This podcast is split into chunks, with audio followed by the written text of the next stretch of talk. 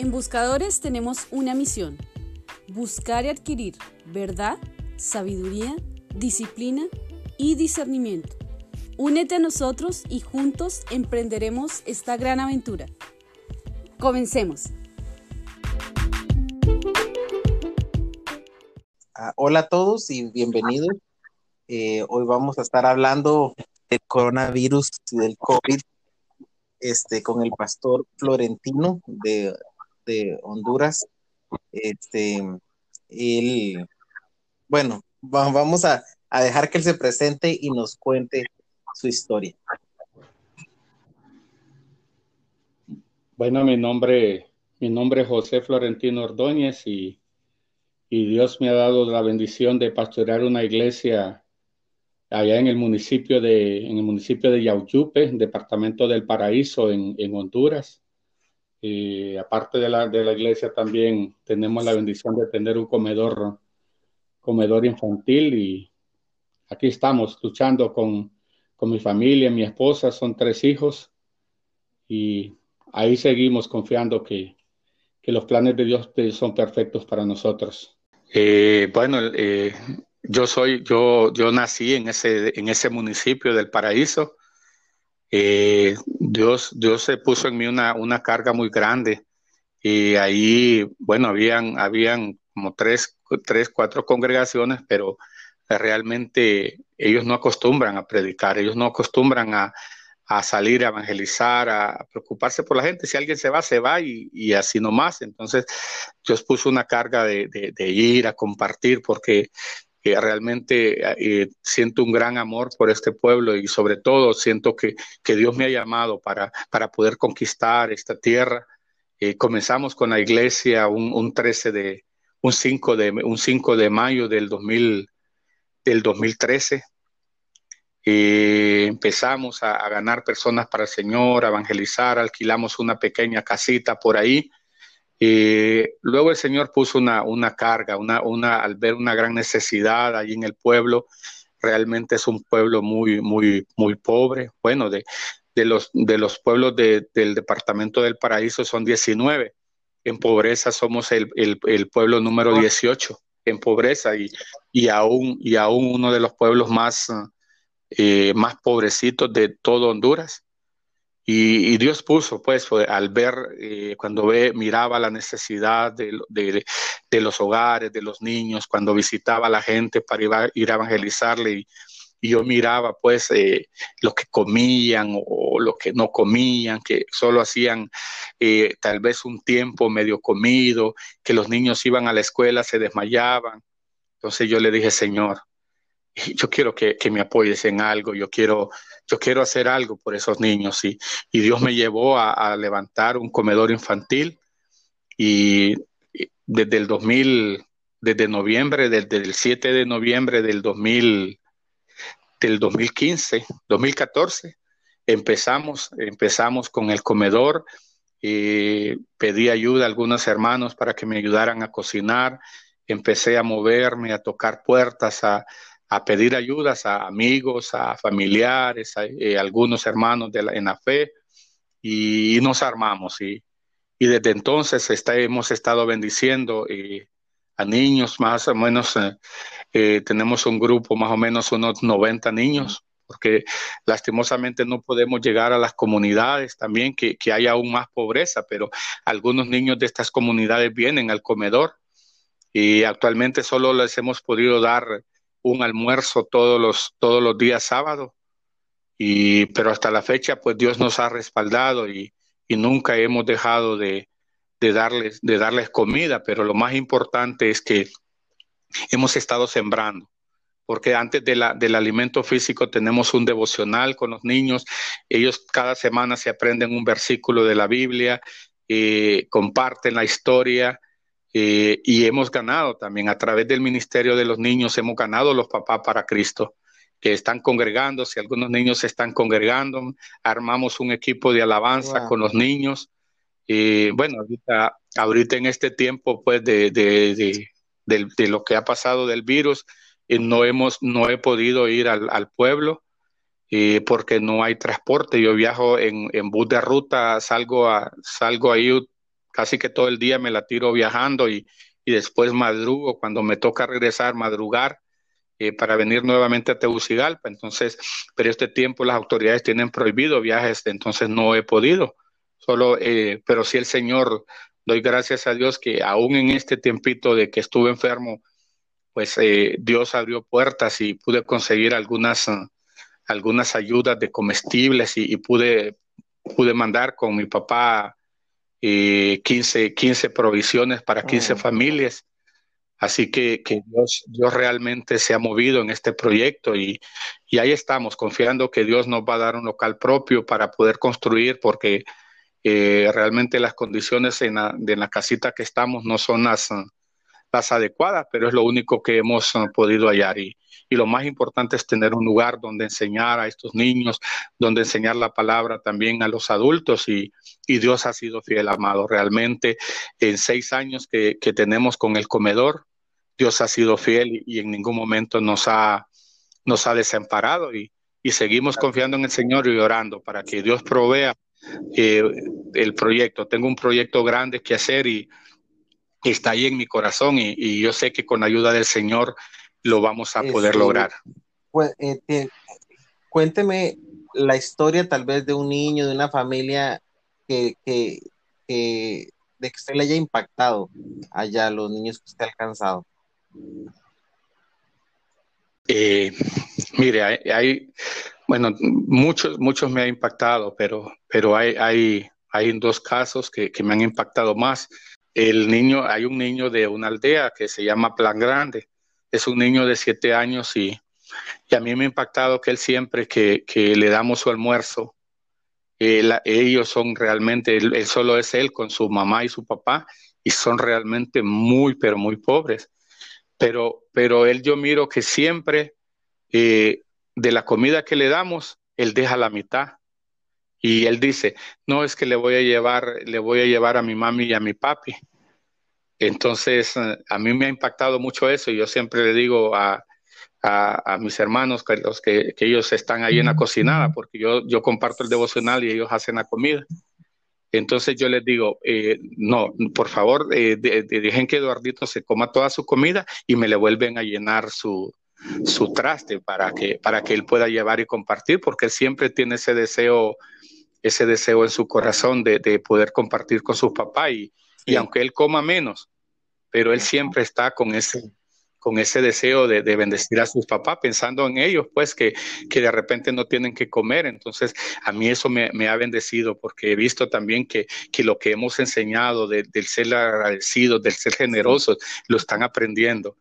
Y, y de otro caso, de otra, de otra familia, pues de, que son seis, seis niños, eh, eh, realmente me ha impactado porque es, tanta la pobreza de, de, esa familia que, que los niños, eh, cuando un niño deja, cuando un niño deja comida en otros platos, estos niños van, a, van y, agarran esa comida llenan sus trastecitos para llevar para llevar comida para sus casas, para, para tener allá y poder comer otro tiempo.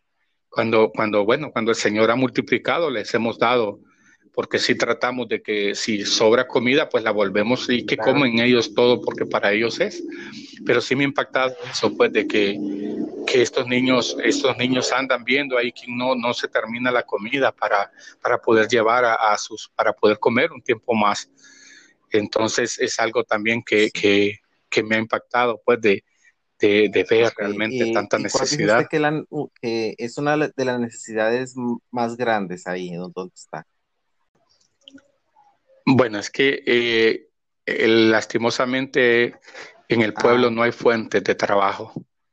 Y ahí lo único que se cultiva solo es maíz y frijoles y lastimosamente casi no se da porque la, el terreno del pueblo en sí es bien árido.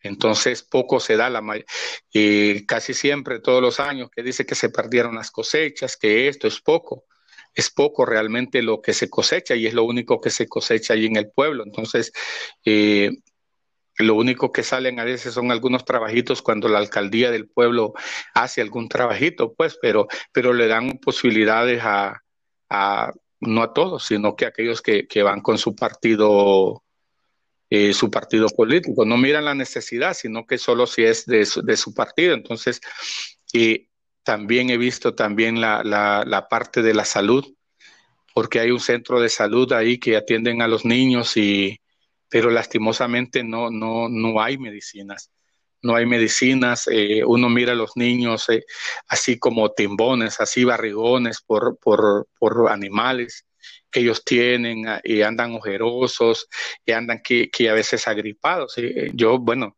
con la ayuda del Señor, cuando yo he podido, he conseguido medicamentos para llevarles a ellos, vitaminas, porque sí he visto que, que, hay una gran necesidad ahí en, en área también de, de salud para estos niños y, y es una de las cosas que yo tengo en mis sueños ahí, poder poner una clínica para poder atender a estos niños. principales de la salud y luego eh, en agricultura, como piensa usted que sería bueno que pudiera ir alguien a educarlos en qué más se puede sembrar? Correcto. Tal vez hacer un estudio, un estudio de la tierra para ver si no es maíz frijoles, qué podía darles, qué, qué podían ellos hacer para, para buscar otra fuente de otra fuente de trabajo, porque el pueblo el pueblo realmente no es muy grande, el pueblo es, eh, creo que solo son como 1.200 eh, habitantes entre todos los caseríos y las comunidades. Y entonces eh, realmente se reduce, se reduce la posibilidad de, obtener de obtener algún tipo de trabajo, pues. Y, trabaja cuando hay trabajo en el campo, que, que se alguien que cultiva un poquito de maíz frijoles, pues y se trabaja de sol a sol y realmente el ingreso, el ingreso es, muy poquito porque los que le pagan diario eh, creo que son como unos 5 dólares, más o menos lo que les pagan diario. Y el sol todo el día, sí. Y ellos tienen que llevar su propia, su propia comidita, pues, y, y si ellos les dan un tiempo, ese tiempo se lo rebajan de esos 5 dólares que le dan. Aunque no es en realidad 5 dólares, es un poquito menos porque más o menos anda por 120 lempiras lo que le dan. Bueno. Pastor, cuéntenos su historia con el COVID. Eh, bueno, sí, el, exactamente el 13 de, el 13 de mayo eh, empecé con grandes, con grandes fiebres, eh, perdí el, gusto, el olfato, un dolor en la cabeza, en los ojos, las extremidades, no aguantaba las, lo que son los, um, de, los, dedos así, los, um, donde uno tiene las coyunturas, un dolor de cuerpo. Y me fui al médico y me hicieron exámenes y, allá me dijeron que lo que tenía era dengue. Ah.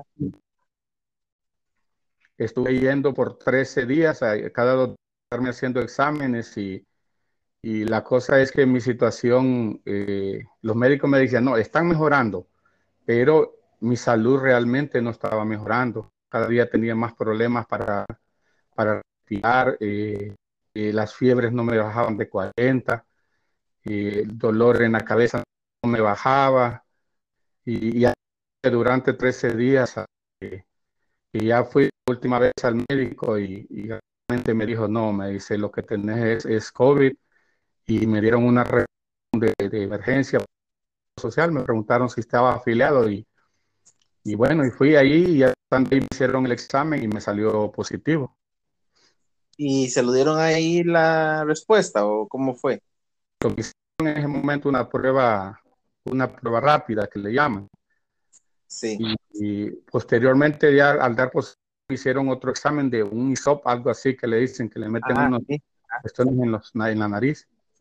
Cuando fui al Seguro Social me, me internaron, me, me pasaron a cuidados intensivos porque el médico me dijo, bueno muchacho, me dice, si de milagro no te mataron, eh, estás muy mal, ya tus pulmones casi ya no, ya no, no funcionan porque yo tenía una gran dificultad para, para respirar y inmediatamente pues me pusieron suero y me, y me estuve ahí cuatro días en, en, en, lo que es cuidados intensivos y, y, luego de esos cuatro días ya me pasaron a una sala de, de observación a medida el Señor iba permitiendo que, que mejorara. Y cuénteme de, de, los cuatro días ahí en el hospital, ¿cómo fue su experiencia? Mire, bien difícil, amado, ¿no? Eh, realmente en eso vi, vi morir dos personas y luego en el otro cuatro días miré morir otra persona y... Y de lo mismo. Y de lo mismo, de COVID. Y, la cosa es que ellos estaban, ellos estaban, los conectaban a, estaban conectados a, respiradores, a poder, a, un tanque de oxígeno. Y, y, esa fue pues una de las luchas más grandes que yo tuve en ese tiempo, porque yo miraba que, que las personas que, que, que, ya los conectaban ahí, pues eh, morían o, se, o, tendían a agravarse más. Y, mm. fue una de las cosas que, yo siento que más en el enemigo me atacó, porque yo decía, Señor, Señor, yo no quiero, porque yo tenía que problema para respirar, yo no quiero que me conecten a un tanque de oxígeno, yo no quiero que me vayan a, a inducir un coma para ponerme unos tubos, para ponerme un respiratorio, un respirador eh, manual y artificial. Entonces, mm, pero yo doy gracias a Dios porque aunque con toda la dificultad, en ningún momento me pusieron ni un tanque de oxígeno, peor un respirador, sino que, que Dios me permitió respirar por, por mí mismo, no, no necesité, eh, aunque dijo el doctor que tenía muy dañado los pulmones, Dios me guardó siempre, porque no necesité que, me, tuvieran que darme oxígeno o, respirador. Ah, qué bueno. ¿Algo escuché de, una experiencia con ángeles o algo así? Eh, bueno, sí. yo realmente, realmente cuando eso pasó, eso pasó cuando ya, ya estaba yo en la, en ya de cuidados, ya normal de solo de, observación. Eh, en los momentos que yo tenía luchas eh, eh, en, ese, en ese tiempo de, que, que, me conectaban o no me conectaban, yo, estaba, yo estaba con eso, pues, y, y había algo que, que, pasó durante cada noche. Y, y, a veces pasó también en el día que, yo sentía que, que alguien llegaba a mi cama, se sentaba, yo sentía que se movía la cama y como nos hacían que durmiéramos eh, boca abajo, yo volteaba a ver y ahí no había completamente nadie. Pues yo no miraba exactamente a nadie, pero yo sentía que alguien había sentado en, mi cama y, y, yo sentí una paz y, y yo sentía como que, que, esa presencia me decía, yo estoy contigo, aquí estoy, no estás solo. Y realmente cada vez que pasaba, yo me sentía fortalecido, Señor. Wow. Y me imagino que muy difícil porque en esos tiempos está uno solo, ¿verdad? No puede venir ninguno a visitarlo ni, ni nadie. Sí, no, está completamente marginado. Es más, eh, ni, ni, ni las camillas de los, uh, de los que están ahí en la, en la misma sala le permiten a uno acercarse. Uno tiene que estar eh, exactamente de, en la, camilla que a uno le asignan, pues en la cama, y ahí, de ahí no tiene que moverse solo para ir al baño. Ajá. Y familia cero visitas, para nada. Este, ¿y se pudo, se pudo comunicar usted con su familia por teléfono o algo? Sí, mire que, que, bueno, yo doy gracias a Dios porque realmente en ese tiempo no solo Dios me fortaleció, me, me sanó, sino que, Dios me dio el privilegio pues de, poder compartir, y aun cuando en la sala que estuve de, cuidados intensivos era prohibido el teléfono, eh, pero un día un médico me dijo, me, permitió que yo pudiera poner eh, prédicas en mi, de mi celular y alabanzas y, y estuve seis horas, desde las cinco de la tarde hasta las once y media de la noche, eh, poniéndoles ahí para toda la sala eh, que escucharan prédicas, que escucharan alabanzas, hasta que como a las once y media el doctor me dijo, no, ya es tiempo para que la gente descanse, ya, ya ahora sí ya puede apagar su celular y, y a otros no les permitieron, pero yo siento que fue la gracia del Señor y, y en ese momento también a los que tenía ahí cerca, los de, los, de la, cada lado de la cama, pues eh, a los que yo podía les hablaba del, Señor, les daba palabra. Eh, ya después cuando cada vez que, un médico me, revisaba, una, una, doctora, o tenía contacto con las, con las aseadoras, con, con, los, con las de la comida, eh, en todo momento, pues doy gracias a Dios porque les pude compartir el Evangelio, eh, les hablé del amor de Dios que, a ellos y que no estaban solos. Que... Tuve la bendición de compartir con, las cinco personas que, que tuve ahí en la sala y, y, les presenté pues el Evangelio, les hablé del amor de Dios, eh, de los milagros que Dios ha hecho en, mi familia, eh, de todos los planes pues que, que, que Él tenía, cada vez que, cada vez que llegaba, llegaba una enfermera, eh, que llegaba la, la señora de la, del aseo, de la cocina, pues aprovechábamos cada momento pues para, para poder compartirles el Evangelio, darles palabra, a, a decirles que, que, Dios les amaba y que, que, tenía un plan perfecto para ellos y que y confiaran en el Señor, que Dios les iba a ayudar pues en esta, en esta, en esta dificultad que estamos pasando pues y, y las personas que estaban ahí, pues, eh, tenían una gran hambre de la palabra, porque un señor ahí, ex militar, Sosa, él quería que todo el día le estuviera hablando de la palabra, de la vida de Jesús, de los milagros.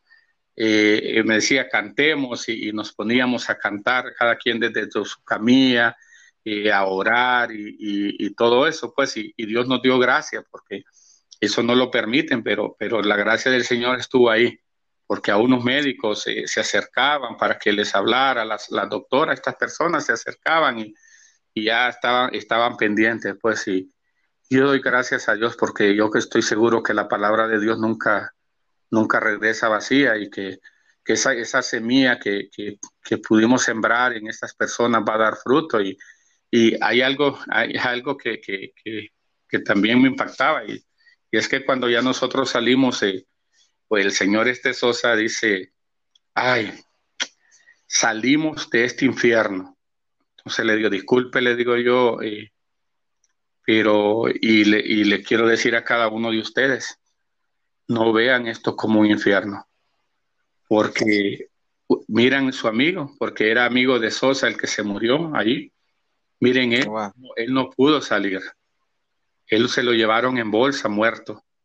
Pero ustedes vean, no vean esto como un infierno que han pasado, sino veanlo como una oportunidad nueva que Dios nos, está, nos está dando a cada uno de nosotros de hacer las cosas mejores, de buscarle a Él verdaderamente, de abrir nuestro corazón a Él.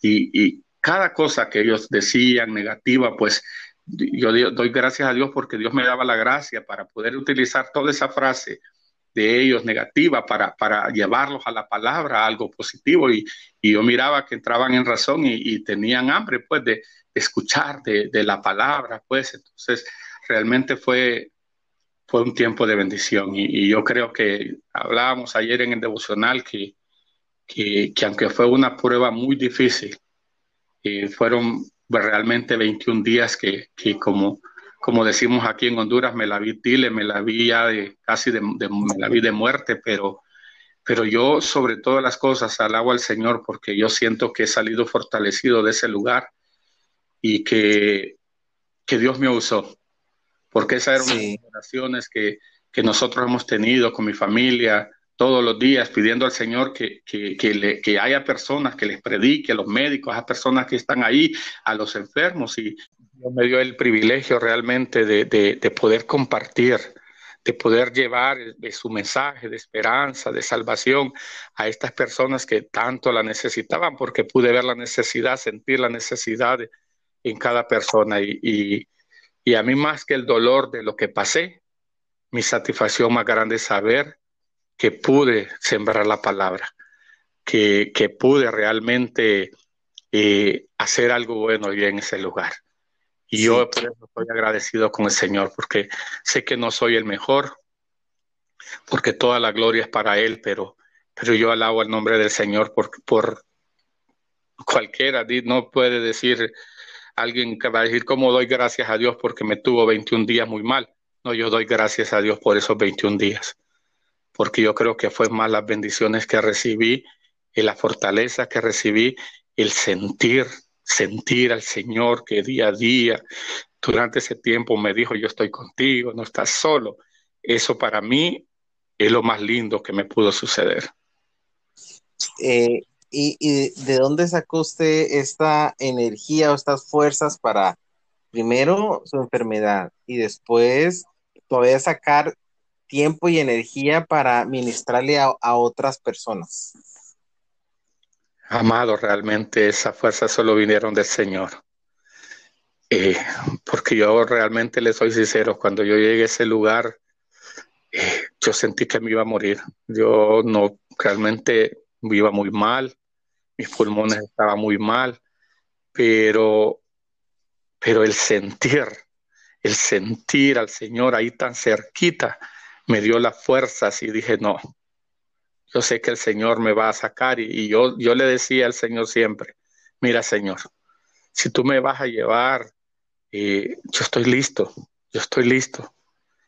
Pero, pero yo le decía, Señor, pero yo creo que todavía hay muchas cosas que yo, que yo debo hacer allá en la obra en Yauyupe. Eh, también le decía, Señor, eh, no sé hasta qué punto mi esposa y vaya a soportar también la, presión quedando con los tres hijos. Pero al final, Señor, eh, mi vida es tuya.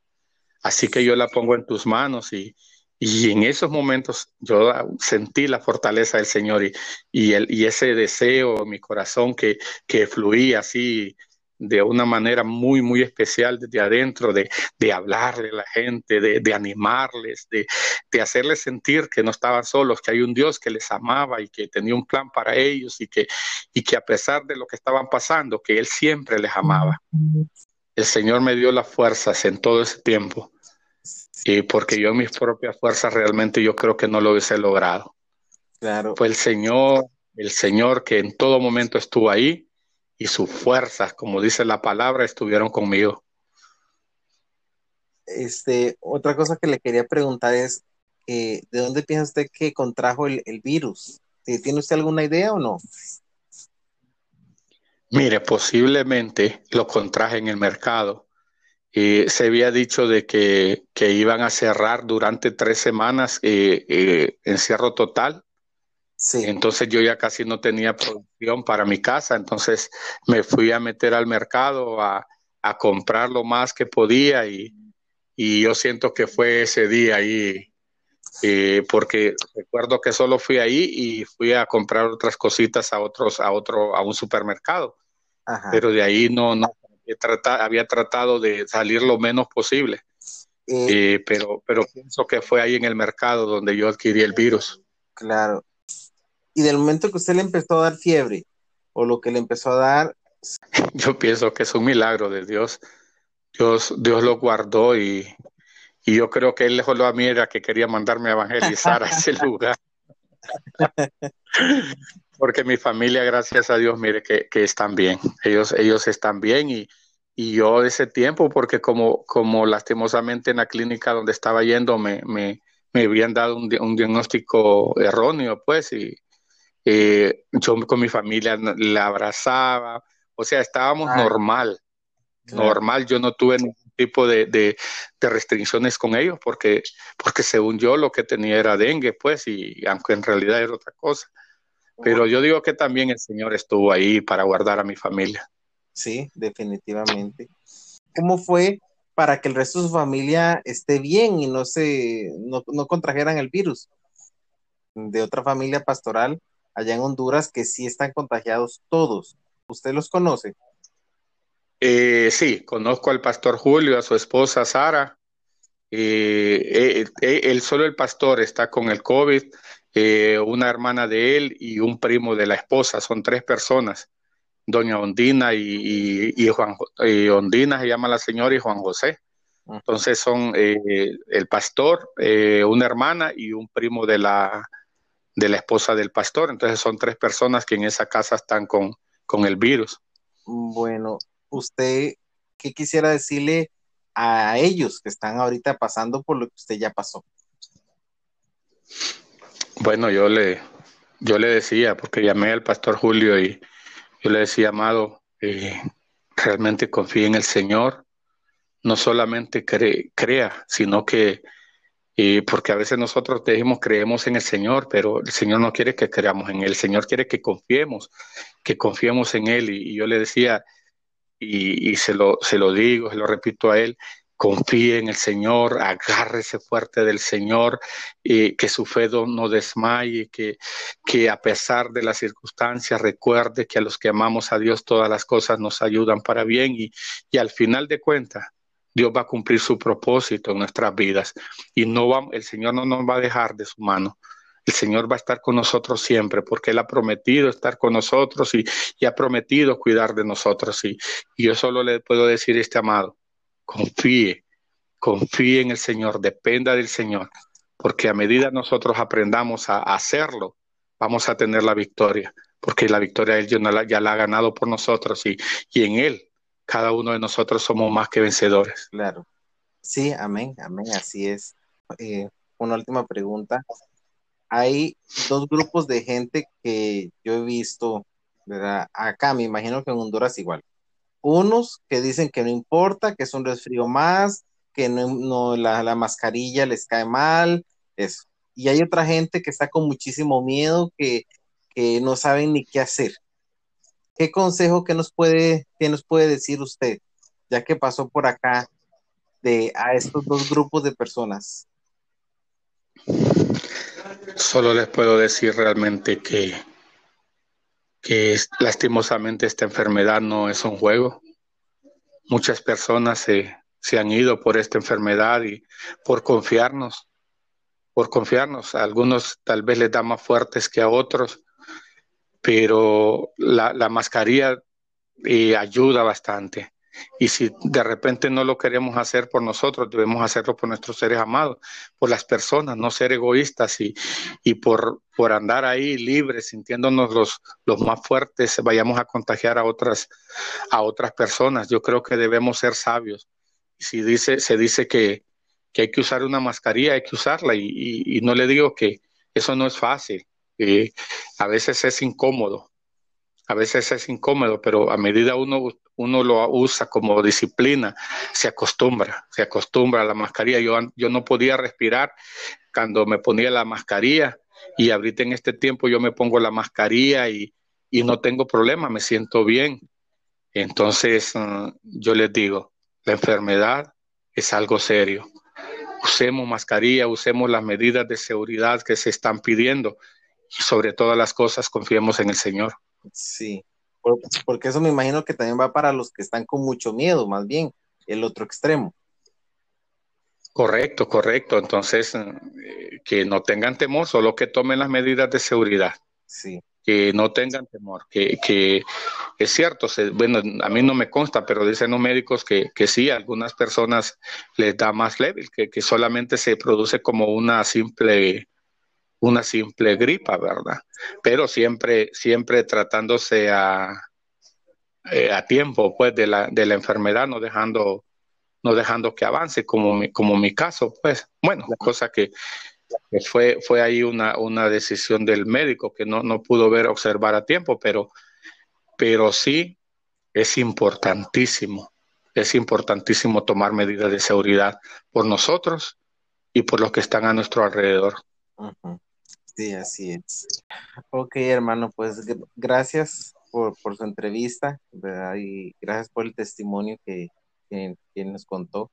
Y gracias, Pastor Jonathan, por, por este tiempo, pues, de, darme la bendición de poder compartir de las maravillas del Señor, de lo que el Señor ha hecho y, y estamos para servirle, amado, cuando, cuando guste, pues, y aquí estamos. Somos siervos del Señor y, y estamos para apoyarnos unos a otros y, y, para seguir adelante sobre todo. Muchas gracias entonces, que el Señor lo...